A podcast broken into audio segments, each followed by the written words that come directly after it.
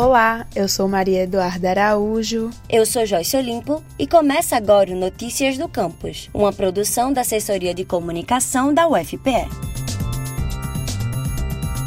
Segundo o Unicef, a má alimentação prejudica a saúde de milhões de crianças pelo mundo. E dados do Ministério da Saúde apontam que 3 de cada 10 crianças de 5 a 9 anos, atendidas pelo Sistema Único de Saúde, estão acima do peso, um total de 4,4 milhões de crianças. Isso se deve principalmente ao grande consumo de alimentos ultraprocessados, como aponta um estudo desenvolvido na UFPE, que afirma que a ingestão desses alimentos pode contribuir para o desenvolvimento de doenças como obesidade e hipertensão.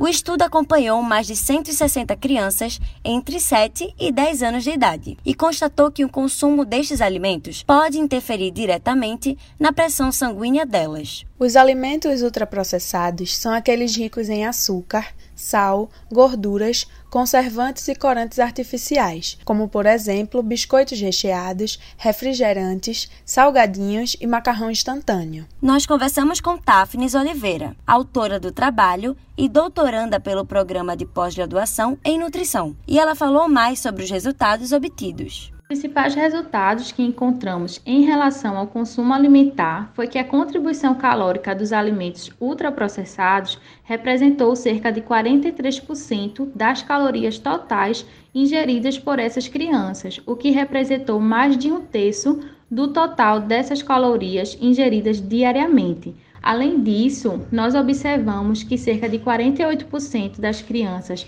apresentaram peso acima do normal, cerca de 28% obesidade abdominal e cerca de 10% das crianças já apresentavam alteração da pressão arterial. Ela também nos falou sobre os motivos para desenvolver o estudo. Bom, as mudanças globais em nosso sistema alimentar resultaram no aumento da disponibilidade, acessibilidade e comercialização de produtos altamente processados. As crianças estão consumindo ultraprocessados cada vez mais cedo e temos evidências demonstrando, por exemplo, a associação entre o consumo de ultraprocessados e dislipidemia na infância. Os resultados reforçam a necessidade de uma alimentação saudável e de criar e implementar estratégias preventivas de educação alimentar e nutricional, tanto no ambiente escolar quanto familiar.